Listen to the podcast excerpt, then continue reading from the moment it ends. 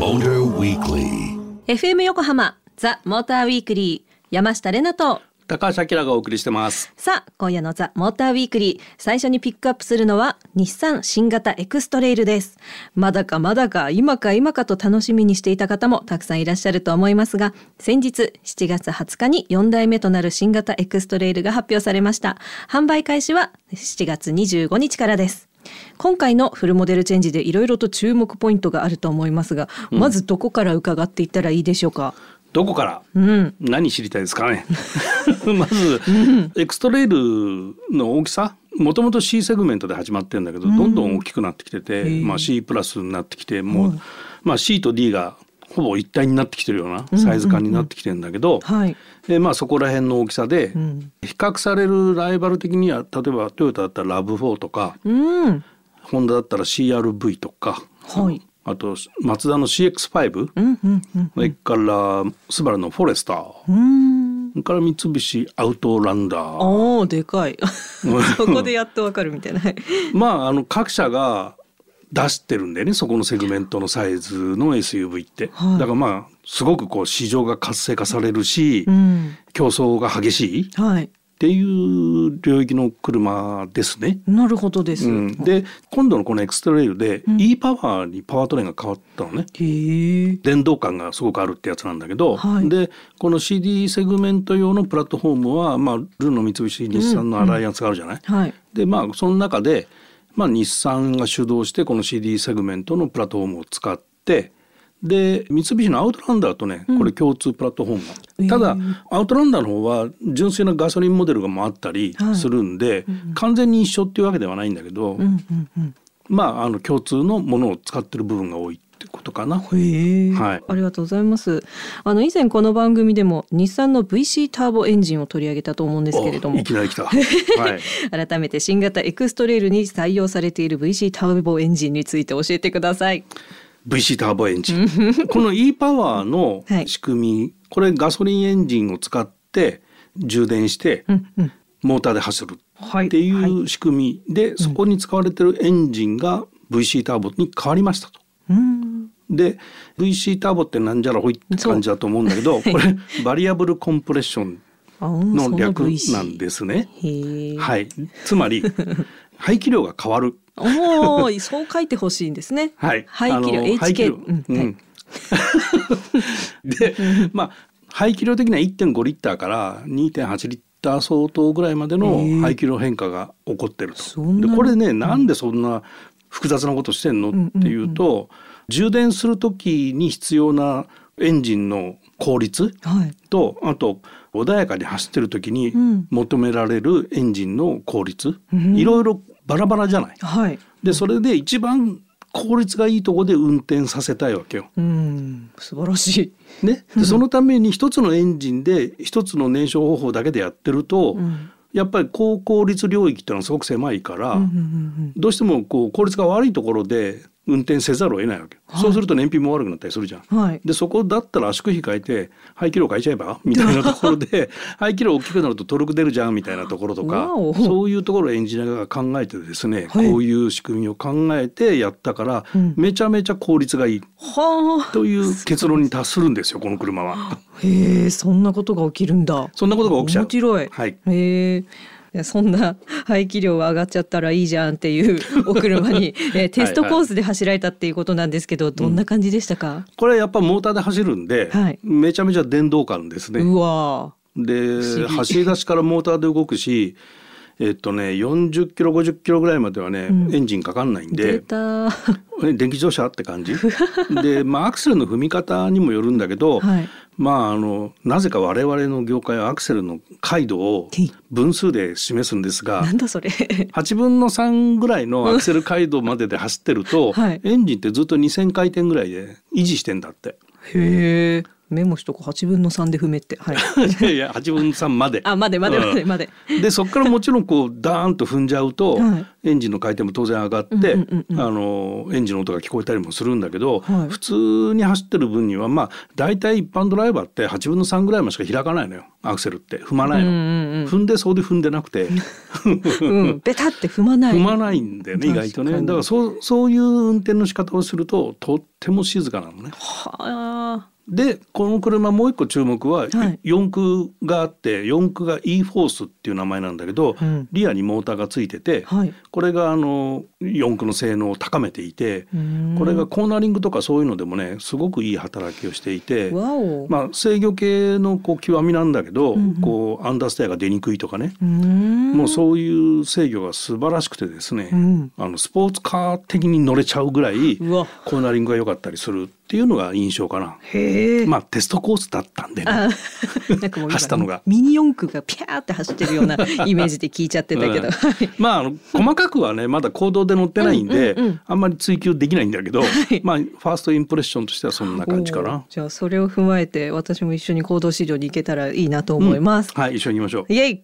それではここで恒例の山下な勝手なイメージと行きたいところですが今明さんがおっしゃったようにまだね乗ってないのでちゃんとインテリアや使い勝手などまだまだ気になるポイントがたくさんありますので改めて行動市場編もお届けしたいと思いますのでそれまでお楽しみにということでこの後は一曲挟んでスーパー GT 第4戦の見どころ解説ピエール北川さんにご登場していただきます.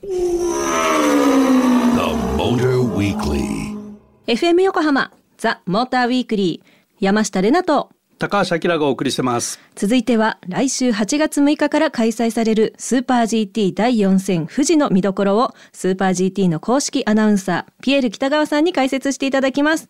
電話でつながっていますので早速お呼びしましょう。ピエールさん。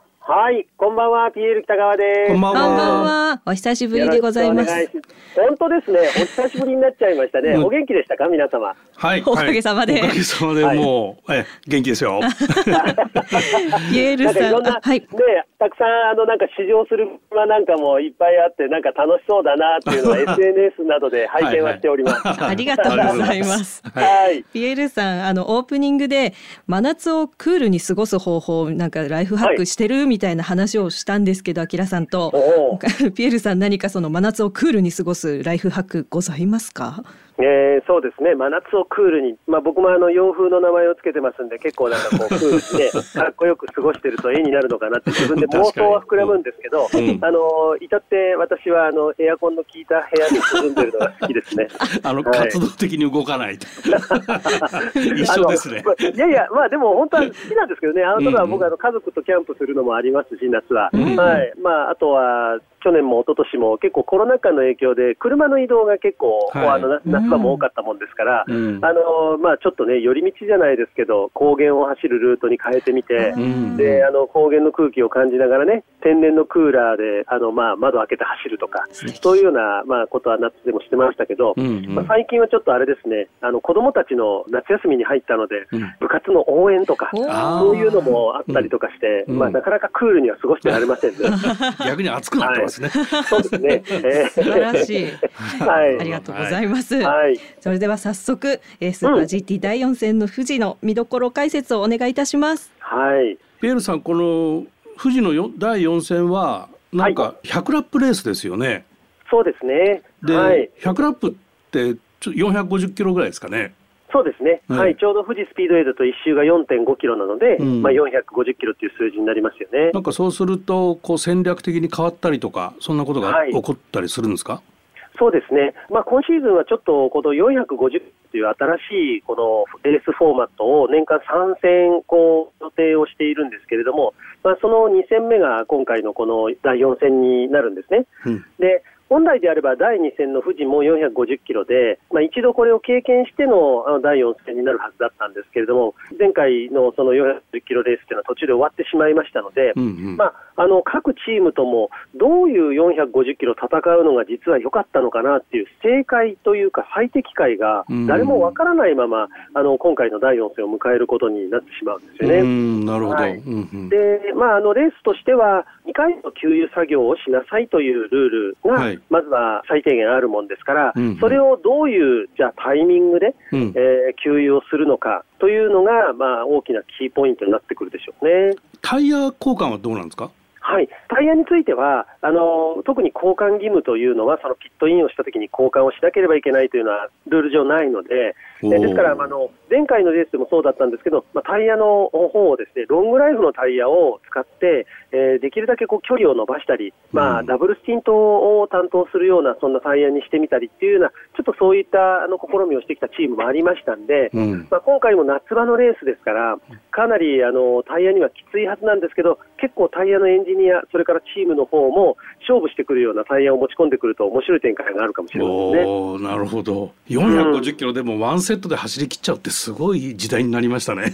そうですね、まあ、夏だとワンセットは厳しいかもしれませんが、まあ、2回の給油がありますから、まあ、最初をダブルスティントにして、で最後は柔らかめのタイヤにするとか、あえー、あるいは最初に、まあ、突っ走っておいて、マージンを作って、うん、それから今度はダブルスティントにするとか、うん今、まあ本当にあのすべてスプリントで3等分にするとか、まあ、いろんなやり方はきっと出てくると思いますね、うん、さて、じゃあ、500の注目ですかね。はいえということであの、僕の言い訳がですねまず前置きとしてあったので、うん、なかなか予想はしづらいんですけれども、あのシリーズも中盤になってくると、結構あの、車両の重量が、サクセスウェイトというポイントに応じて車が重くなってくるのが、えー、増えてきてるんですね。はい、えー、で、まあ、50キロを超えると、まあ、あの基本的にはあの GT500 っていうのは少しパワーが落ちる、そういったルールになってくるので、現在あの、ランキングのトップ2がその50キロを超えているということで、3号車と14号車、これはあの優勝経験ありますけれども、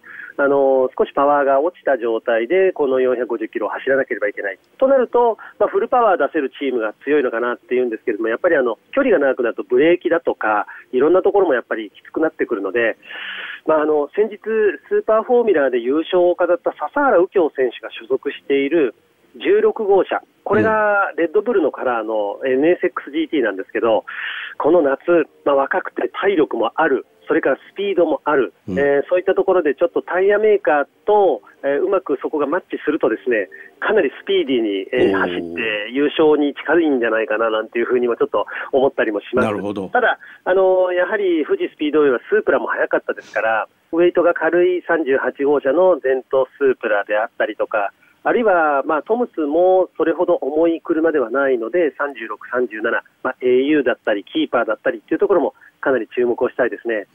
あと、大穴としては23号車。あまあ、あの3号車が鈴鹿で見事優勝を飾ったっていうことも考えると、やっぱり新型の Z、かなりポテンシャル高いと思うんですよね、うんうん、ここまで不調だった23号車、まあ、日産の本命チームがこの富士で息を吹き返すと、シリーズは大いに盛り上がると思います。はい次に300の方はい。かがですか、はい300は、えー、はっきり言って分かりません。そうですよね。うん。ただ、ね、やはり安定して日産自動車大学校の,、まあ、あの日産メカニックチャレンジというですね、はい、近藤レーシング56号車があ本当にあの安定してポイントを稼いでいるので、うん、まあ、ここは手堅く戦略もですね上手に作ってくる、それからまあタイヤのマネジメントっていう点でも、えー、燃費という点でも、まあ、このプロのドライバー2人は藤波選手、オリベイラ選手、いい仕事しますので、うん、気がつけば上位に来てるっていうようなレースにはなりそうですが、うん、まあ、前回のあの450キロもそうだったんですけども、やっぱり予選でのスピードを見てると、GTR がなかなかいいスピードを見せてると思うんですね。ただ、マザーシャシーの車も非常にあの燃費をうまく計算をして、えー、面白い戦いをしていましたので、まあ、燃費作戦がはまると、例えば5号車の、まあ、ハゴだったりとか、あとは50号車とか、そういったところもですね、ちょっと上位に食い込むような面白い戦いになるかもしれませんね。うん、なるほど。でも GT3 が早いんじゃないかなとは思います。はい。たくさんありがとうございました第4戦富士は来週8月6日土曜日7日日曜日の開催です皆さん一緒に応援しましょう動画ポータルサイトスーパー GT ビデオオンラインでもぜひこの時間はスーパー GT の公式アナウンサーピエール北川さんと一緒にお届けしましたピエールさんありがとうございましたありがとうございましたありがとうございました Weekly. FM 横浜ザ・モーターウィークリー山下れなと高橋明がお送りしてます。はい、ここからはリスナーの皆さんからいただいたメッセージを紹介していきます。まず1通目、ラジオネーム富山のキトキト侍さん。いつもありがとうございます。こんばんは。こんばんはこんばんは。毎週楽しい番組をありがとうございます。ありがとうございます。喜んでいただいて。よかった。えー、レナさんのリポートがあまりにも斬新でとっても良かったです。アルピーヌか。アルピーヌの話ですね。何かと思って、このスタイルでまた期待しています。そんなリポートに影響され、私も久しぶりに峠道を走ってきました。やっぱり峠道はいいですね。少し若い頃に戻ったような気持ちになりました。とんのことでしたえ、。どこでしたっけ？えー富山あの、方。富山か。はい。ああ、全日本ラリーあっちの方でやるんだよね。めっちゃじゃあ本当に峠道っていうか。あるある。わあ、うん。そんなとこ走ってきたんだ、うん。すいませんあんなリポートでねそんな気持ちになっていただいてありがとうございました。はい続きまして2通目。ラジオネームヒールトーシューズさん。はい、ありがとう。ございます。こんばんはこんばんは。7月23日放送の山下さんのアルピーヌレポート。すごくあすごくって言ってない。よかったです。これも。これもアルピーヌ。はい。案外あんな風になってしまうものなのかもしれません。エヴァンゲリオンの中で桂木美里さんがルノーアルピーヌに乗っていたと記憶していますが今の日本では見かけませんね、うん。とのことでした、うん。乗ってるんだ登場人物があれなかった。A310 ではい。V6 エンジン積んでてねちょっと大きいの車。あへえ。のこの間乗ったあのワンテンよりもね、あそうなんだ、うん、A110 よりも、うんうんうん。まあ310だから。だからまあ 大きいわな。はいそういうことです。えー、知らないで、しばはい。知らないでエヴァンゲリオンって言ってた私。あすごいねうそういえば。そう。だね。でも、うん。そこに影響じゃなくて、うん。あの乗った一体感があのエヴァンゲリオンに乗った時のあのなんか何？液体の中でシュンって一体化するみたいな。そういうのを言いたかった。あはい。はい。えーもうありがとうございます。私ってセンスすごいってとこで。違うはい。違う違う違う。いやなんか嬉しいなこういう風に言っていただいて。ねアルピーヌ評判いいね。よかった。あんな感じで。うん。でもね焦ってはいたんですよ最初はちゃんと。ええ。どうどうしようみたいに言ってるけど、ええ。うん。うまい具合にカットされちゃってたからね。淡々と今私は乗っていますみたいなテンションになってましたね。はい。じゃああのまた引き続きそういうレポートも頑張っていきたいと思います。はいありがとうございます。ラジオネーム富山のキトキト侍さんそしてヒールトーシューズさんメッセージありがとうございました。ありがとうございました。ザ・モーターウィークリーオリジナルステッカーをお送りします。引き続き皆様からのメッセージもお待ちしています。FM 横浜ザ・モーターウィークリーエンディングのお時間となりました。今夜は日産新型エクストレイルをピックアップ。そしてピエール北川さんにスーパー GT 第4戦富士の見どころを伺いました。はい暑い。暑いよね、ううん。ん、なんかもう率直になんか涼しいとこにロケとか行って ねなんかうん、涼みませんか？どどこがいいの？涼しいところ。涼しいところ？やっぱでも標高が高いところとか。か？海の中とか。海中？中もいいですね。ね。じゃあそう。あそう山下さんのええ。ドビキニとかどうですかね？それ別な意味でヒヤーっとしてこれ見ちゃいけないものを見たぞみたいなみんなさーってなるやつですね、はい。やべえなちょっと鍛えとこう。はいわかりました。はい。番組ではリスナーの皆様からのメールを大募集中です。車に関することはもちろんあなたの近況報告でも OK リポートに対するあのご意見ご感想もとっても嬉しかったです。またまだお待ちしております。宛先は tm アットマーク fm 横浜 .jp tm アットマーク fm 横浜 .jp まで。たくさんのメールお待ちしています。番組オフィシャルツイッターもあるのでぜひフォローしてください。ハッシュタグはモーターウィークリー847です。また番組のホームページでは今夜の放送の内容がアップされています。車情報満載ザ・モーターウィークリーウェブオートプルーブでは新型エクストレイルやスーパー GT の記事も掲載されていますのでぜひチェックしてみてください。ということでここまでのお相手は山下れなとモータージャーナリストの高橋明でした。また来週。